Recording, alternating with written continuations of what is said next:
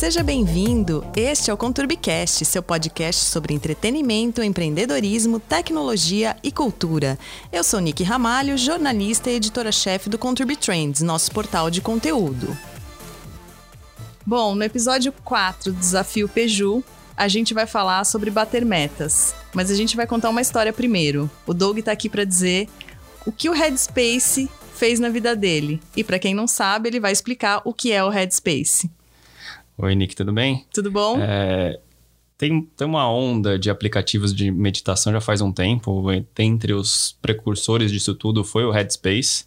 É, o Andy Putkambi, que é o cara que criou isso, é um ex-monge tibetano, criou esse negócio e eu fui atrás ver qual é que é e comecei a curtir o aplicativo, meditar todo dia. E aí tem uma coisa chamada gamificação. Hum. Para quem não sabe o que é gamificação, é quando você pega é, itens e é, mecânicas de games e coloca no ambiente que não seja de game. Por exemplo, um exemplo mais fácil e que as pessoas normalmente conhecem mais é o Waze. O Sim. Waze tem o bonequinho ali que você vira o reizinho no final. Você vai ganhando pontuação, você tem o ranking ali dos seus amigos, e aí você vai passando de fases, né? É. Então aquilo é uma um game. gamificação. O Waze deu muito certo por conta disso. E, e colocaram gamificação no Headspace. Então você tem os badges lá. Então conforme você vai meditando, você vai ganhando Os prêmiozinhos. as suas medalhas. Uhum. Aí tinha a primeira medalha de 15 dias seguidos. Fiz os 15 dias. Mas meditando. Meditando de verdade. Não, eu no início eu estava levando bem a sério essa história de fazer a meditação para ver se eu eh, controlava um pouco mais a ansiedade, concentrava mais em aumentava a minha produtividade, né? Porque você escuta todo mundo falando disso. Não, aumenta a produtividade, aumenta seu foco, diminui a ansiedade. Eu falei, cara, vou nessa onda. Claro. Vamos ver. E no início realmente estava me ajudando. Até chegar nos 30 dias. Aí chegou nos 30 dias, eu falei, cara, consegui essa medalhinha, que legal. Aí tinha uma outra lá de 180 dias seguidos, sem pular. Sem pular. Aí Hum. você fala, cara, vou nessa. Já fiz 30? O 180. que, que são 180? Se você não parar pra pensar, são seis meses. Sim, são seis meses. Então é metade do ano praticamente meditando. Todo dia. Todo dia que Sábado. acontecem coisas que podem te atrapalhar nesse momento. Exato. E na época, o mínimo que você podia fazer para completar um dia de meditação eram 15 minutos. Hoje tem meditações de 5 minutos, então tem mais curtas, vai ser mais fácil de você bater essa meta. Tá. Então, no- na época era 15 minutos. Aí comecei. Acordava, meditava, ia pra academia e tal, não sei o quê. Aí depois eu falei, cara, puta, tô meditando e meio dormindo. Não tá, tá rolando, mas tô batendo a meta. Foi um dia, dois dias, três, tá? Cheguei nos 90 e poucos. Falei, cara, tô indo bem. Meditando de verdade. De verdade. Hum, médio. Tinha dia, tá. que, tinha dia que não, eu só cumpria o protocolo, mas eu não cheguei a trapacear. Que eu poderia muito bem trapacear, ligar o aplicativo, dizer que eu tô meditando e, E- fazer outra coisa. Não, eu realmente Claro. parava aquele tempo e tentava respirar e tudo mais. Mas a respiração, o ato de, meditar e tentar focar na respiração, que é o mindfulness, que o, o Headspace é essa técnica, né? Fo- foco na respiração, para você tentar controlar seus pensamentos. é, isso não estava acontecendo. Não estava tava, tipo, acontecendo. simplesmente sentava, começava o exercício, depois de um minuto já perdia completamente. E, e ele falava no meu ouvido, eu já não sabia mais o que estava acontecendo. E, e ia. Mas completava os 15 minutos, foi indo. Até um dia que passou o dia inteiro. Chegou meia-noite, eu esqueci. Deu uma hora da manhã, eu falei, Meu Deus!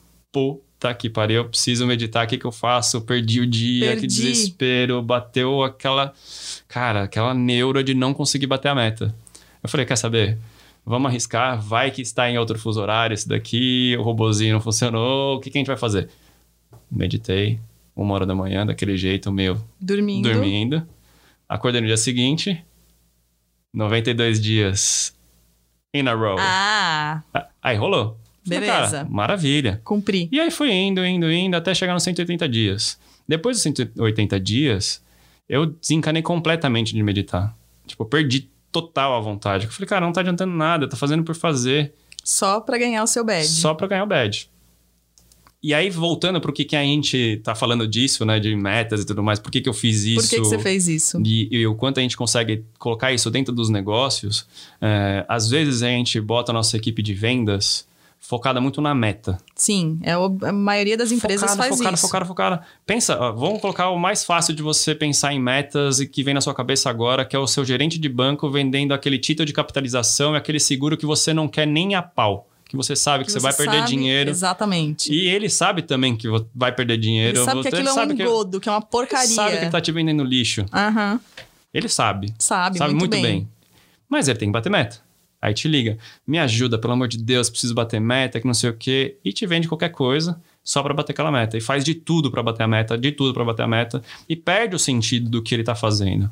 Então, a, a questão toda aqui que eu trouxe do- da meditação, e que a gente transpõe isso pro resto da vida, é tipo, cara, não pensa tanto no- na meta, mas o porquê você tá fazendo aquilo. Exatamente. É isso que, que eu acho que as pessoas, as empresas precisam entender. Existe a meta, sempre vai existir, porque todo mundo precisa lucrar, todo mundo precisa chegar em algum lugar.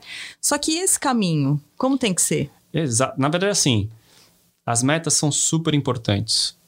Por exemplo, eu como na natação, é, quando eu nadava para competição, a gente tinha as metas diárias de treino, tinha as metas diárias de tempo. E tipo, cara, a gente precisa melhorar dois décimos por, por dia. Precisa melhorar 30% de rendimento. Tinha, tinha algumas metas Claro. assim. Elas servem para te pautar para o seu propósito maior, que era ganhar tal competição, tal, não sei o quê. Essa era o objetivo, não a meta só. É o objetivo maior. Exato. Então, quando a, quando a gente está no propósito maior ali, e isso a gente já falou várias outras vezes, quando o propósito é muito maior do que a meta, a meta ali é só um, um passo para você chegar no seu objetivo maior. Você não para só na meta, entendeu?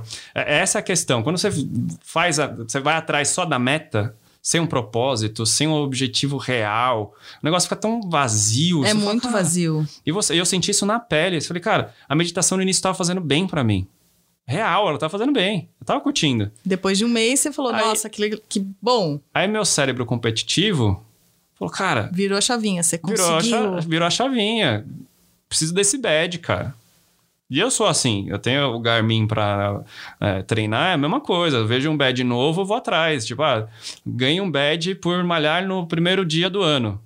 O que, que você Vai faz? Você faz um malha. treino, qualquer treino, só pra dizer que malhou no primeiro dia do ano. Sim, E não é isso. já ganhei alguns. Entendeu? Você ganha as coisas porque, cara, Que não valem muito. é vazio. Mas no final de das contas, tipo, o Garmin, por exemplo, você tá fazendo bem pra sua saúde. Pra, pra sua saúde. Sim. É, Então, tem é, um propósito maior. tem uma coisa por trás ali. Se você leva a sério a coisa que tá por trás, não tem problema. E você se sente bem quando você atinge essa meta. Então a gente precisa dessas metas, mas a gente não pode perder o foco do objetivo principal. Por isso que eu falo, coloque várias pequenas metas na sua vida para chegar num objetivo maior. Ou seja, ah, eu preciso economizar 300 reais todo mês porque eu quero fazer uma viagem no ano que vem. Boa. Ok, tem um propósito muito Tem um maior. propósito. E é um jeito de você perceber tudo que está acontecendo, de metas e tudo mais, que você está falando, cara, isso daqui realmente está me levando para um lugar que eu quero, que eu queria muito, meu desejo.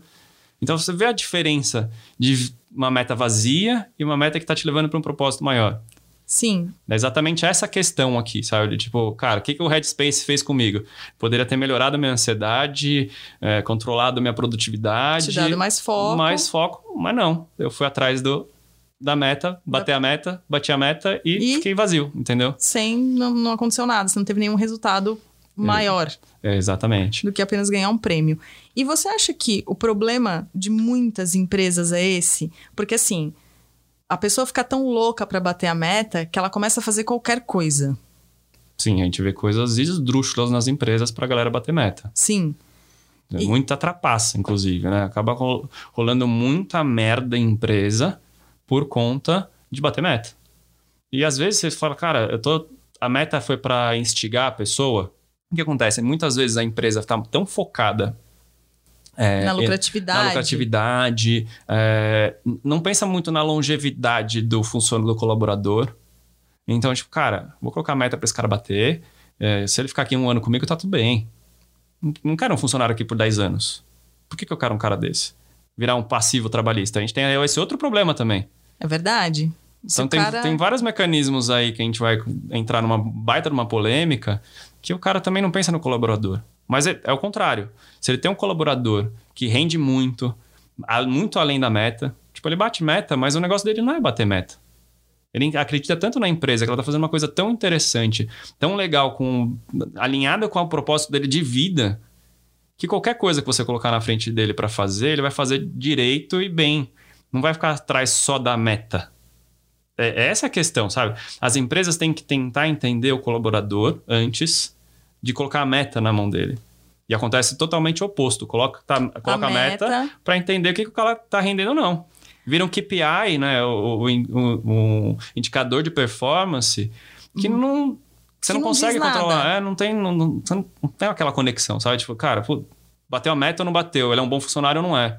Então, hum. daqui a gente pode pensar que antes de pensar na meta, é, antes de dar a meta para o cara bater, eu tenho que saber o perfil desse cara, obviamente. Exato. É que assim, empre... muitas empresas crescem muito rápido, você não consegue conhecer todo mundo. Mas a conversa de corredor, o dia a dia, é muito mais do que uma entrevista, do que você aprende da pessoa numa entrevista de trabalho. Sim. Então, contato com todo mundo, conhecer a família desse cara, quais são os sonhos, tudo isso vai te ajudar a dar as metas corretas para essa pessoa e entender como cada um funciona. Você pega um time inteiro, o time não funciona do mesmo jeito. O time, cara, se completa. Claro. Entendeu? Cara, você tem. Você, você não pode ter um time só de atacante. Quando vem a defesa, você vai tomar gol. Porque o atacante não sabe o que fazer. Não adianta você fazer 10 você... gols, você vai então, tomar 20. As pessoas precisam se completar num time. E a meta de cada um tem que ser diferente, não pode ser a mesma. Elas podem ter uma meta global. Que daí pode ser até um propósito maior. Tipo, cara, a gente vai fazer um spin-off da empresa para virar uma outra coisa maior depois, e esse time aqui vai controlar essa empresa, que é a startup dentro de uma empresa, por exemplo. Né? Os caras montam um projeto, viram uma startup, todo mundo acredita, chega naquela meta de transformar numa outra empresa e sai para frente. Pode acontecer isso, mas cada um ali com uma meta diferente. E aí isso daí vira uma coisa muito maior, muito mais produtiva no dia a dia. Então, assim, entender as pessoas é o que o humano precisa fazer mais. É. Somente no mundo corporativo. A gente acaba ficando muito no, na burocracia, relatórios, KPIs. E você fala, cara, mas e o resto? E o ser humano por e trás disso? e as fazem? pessoas que fazem isso? Para eu entender esse cara que está aqui do meu lado. O que ele faz todo dia, como que ele faz. A gente tem algumas, algumas produções de conteúdo que a gente faz aqui. A gente tenta é, para um dos nossos clientes, a gente tenta colocar um, áreas diferentes, tentando descobrir o que o outro faz. Então, por exemplo, a gente colocou o pessoal da jardinagem junto com o pessoal de TI. Um não faz ideia que jardinagem faz e o pessoal de TI, TI. não sabe. Mas eles se comunicaram, e são pessoas, são humanos, têm os mesmos problemas, têm as mesmas vontades. Eles só fazem coisas diferentes. Fazem coisas diferentes e estão no mesmo ambiente. Então, por que não colocar essas pessoas juntas e começam a se entender? E às vezes elas têm algum problema e alguma solução que você está tentando há anos resolver e uma visão de fora, que está dentro do mesmo lugar, consegue resolver. Porque eles começaram a se entender. Não pensaram só naquela meta que ele tinha ali. Então é uma coisa muito mais profunda, né? Um papo muito filosófico, assim, né? Sim. De mudança de cultura, né? Quando você conversa com, com os empresários, empreendedores, uma das coisas mais difíceis de você implementar numa, numa empresa é a cultura. Porque ele já vem com a dele. Exato. Você quando... pega a cultura de um país. É a mesma coisa numa empresa. Você está numa empresa, é a cultura. É a cultura de, tipo, bons relacionamentos, as pessoas se cumprimentarem, serem felizes, cordiais. É, cara, é é muito mais do que isso, né? De tipo, cara, vamos junto. Se uma pessoa tá com dificuldade, vamos ajudar, vamos ajudar. não vamos empurrar ele para ladeira abaixo, que no mundo corporativo é isso. É isso. Se ele tá com problema, vamos afundar ele porque ele pode é meu concorrente. Tira e ele não daqui. é, cara. Não, a gente não pode ver o, o cara que tá do meu lado como um concorrente. Ele vem somar. É somar? Porque o que acontece? Ele vira meu concorrente na hora que eu tenho uma meta e eu tenho que bater aquela meta primeiro do que ele.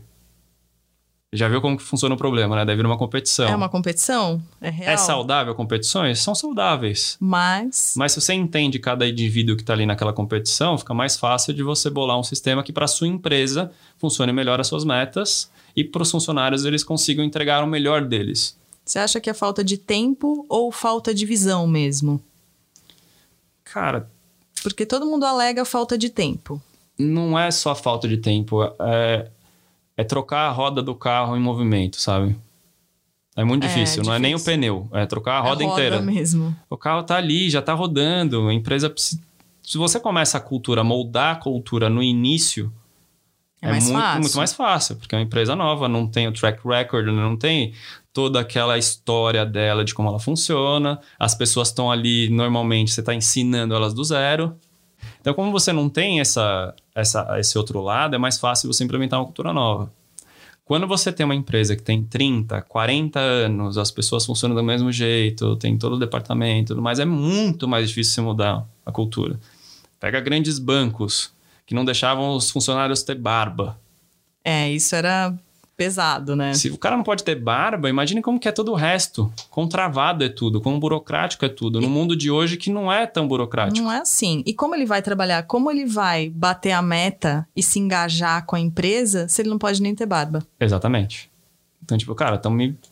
Tipo, uma coisa. Cara, é, é, É bobo isso. é bobo, mas é- leva para um outro âmbito muito mais profundo. Então, falando de metas, né? Tipo, é importante ter meta. Não tô Claro. falando que não é para ter, mas tem que saber como moldar essa meta para não ser uma meta vazia dos 180 dias meditando. É, pra não virar uma loucura na empresa, um querendo derrubar o outro, porque daí você cria um ambiente hostil que poderia nem, ter, nem existir no início, você cria um ambiente totalmente hostil, as pessoas começam a se degladiar lá dentro. Exatamente. Você tem que pensar como você consegue ser um ambiente competitivo, construtivo. Complexo. É muito difícil. Complexo. Porque daí as pessoas têm que pensar como times. E elas não estão concorrendo internamente para ver quem que vai ser o próximo CEO. Elas estão concorrendo para ser a melhor versão delas mesmas. Aí, ó, ó, Olha que filosófico isso, hein? virou um coach. Do, coach Doug. A- Acessa lá meu Instagram. Brincadeiras aqui, à parte. É, Pensar, é, é, tem, tem muita gente falando de propósito, né? Dia após dia, né? Você vê, tem essa onda já das empresas indo atrás do propósito, falando qual que é o meu propósito, o que, que a gente tem que alcançar, a missão, valores e. e, e- e- missão, valores Valores e. e- Visão. Missão. Miss- missão. É isso aí. Missão, Missão, visão, visão e e valores. Deixou já de ser tão importante, o propósito virou importante. Mas qual é o próximo passo, né? Como você implementa isso e como você faz as pessoas eh, se engajarem mais na sua empresa? Porque a pessoa, quando ela está engajada, qualquer meta que vier, ela vai bater. Se ela não está engajada, como você se comporta de tal maneira para ela ficar engajada na sua empresa? Gamifica? Que gamificação é interessante. Super. Você coloca o rank ali, dá prêmio para as pessoas, cara, faz as pessoas faz fazer as pessoas trabalharem em times, né? Cara, esse é meu time, a gente conseguiu alcançar tal performance, a gente chegou, entregou esse produto antes, nossos consumidores ficaram mais felizes. Era esse o nosso propósito maior, deixar nossos nossos consumidores felizes. Pega tipo o Rappi, por exemplo. né? a hora que eles entregam o supermercado na sua casa é uma felicidade, né? Sim. Fala, cara, não tive que ir no mercado, chegou minhas compras aqui certinho, o cara perguntou se tava tudo... Quanto mais eu penso no consumidor, melhor é o interno. E quem tá interno é- também é consumidor, então tem que pensar dos dois lados. Ele tem, que, ele tem que saber que essa experiência realmente funciona. Exatamente. Não é só, ah, a minha empresa faz isso, mas você tem essa experiência? Não, você não tem, você não- nunca viveu, você não sabe. E, e além, é mais do que isso até, Nick, de tipo, você pensar que todo mundo que tá do lado de dentro da sua empresa também é consumidor. Então, E quem tá lá de fora também é consumidor. Quem, pra que lado você vai? todos somos. né? Então, tipo, ah, que, que meta que, que eu vou criar para o consumidor, por exemplo? Eu preciso criar? Gamifico. Todas as plataformas hoje digitais estão gamificando. Você pega a Rappi, você tem o badgezinho ali para te dar corrida de graça, Desconto. desconto. iFood tem a mesma coisinha. Tudo dá tem. desconto. A maioria tem. Gamificam porque dá muito certo pro ser humano, né? E aí você vai pro, pro, pro conceito de flow, né? No estágio de flow, né? Você já ouviu falar? O que, que é o flow, né? É o estágio de performance, o pico de atenção que você pode ter no ser humano. E o melhor jeito de você explicar como funciona o flow Hum, é você pensar num jogo tipo Candy Crush, você tá numa fase muito difícil, você não consegue passar, você perde o interesse. E se você tá numa fase muito fácil, você perde o interesse. também. Tem que ter Então você tem que ter um equilíbrio. um meio termo ali, né? Enquanto você está nesse equilíbrio, né, nessa onda de flow, você se mantém engajado.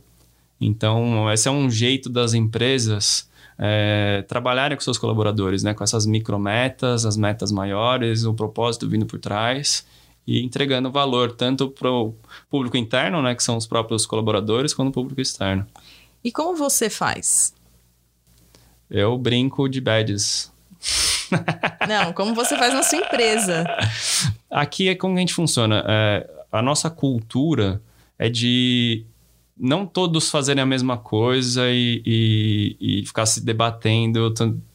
A gente não não tem um ambiente de competição, a gente não tem um ambiente de metas, a gente tem um ambiente construtivista, né? De tipo, cara, um ajuda o outro, todo mundo faz um pouco de tudo, a gente tenta é, realmente dar voz para todo mundo.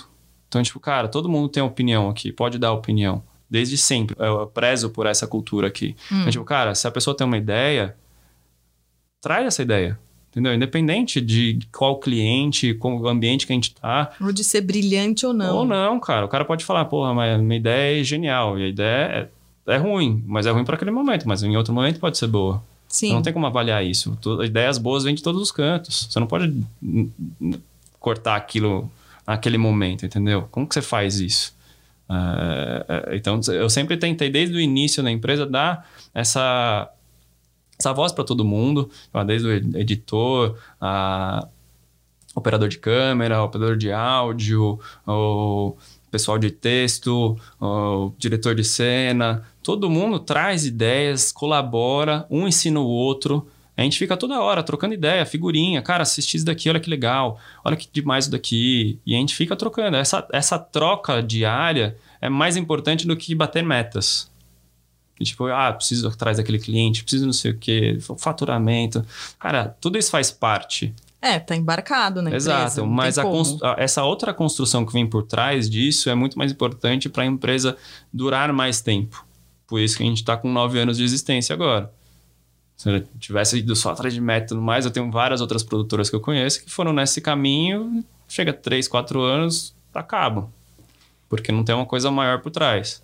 E a gente pode dizer o seguinte, que pensando numa grande empresa, porque a sua empresa é média. Média. Então, numa grande empresa, não é desculpa, ah, é grande empresa, ninguém tem contato. Não, porque tem departamentos. Ela, elas poderiam funcionar com, como médias, médias empresas dentro de uma grande empresa. Eu acredito muito você pegar em, em, em organizações, né? Você pegar no, no nas metodologias, né, a Lean, a metodologia do Scrum, elas prezam por times menores para eles serem mais ágeis. Eu acredito muito nisso, que você com sete pessoas, que é o que o Scrum fala, até sete pessoas, você consegue é, funcionar melhor do que uma equipe de 20 pessoas. Então você pensa em pequenos times, que eles chamam de squads, você monta esses squads, eles normalmente vão ser mais ágeis. E eles ser, ele, em vez de você ter vários especialistas, você ter pessoas mais generalistas. Então, todo mundo pensando mais. Você tem, obviamente, você tem uma, uma especialidade, mas você pensando é, no todo, junto com todo mundo. Do que você pensar numa linha de produção que cada um está fazendo uma parte do processo. Todo mundo está fazendo a mesma parte e se completa.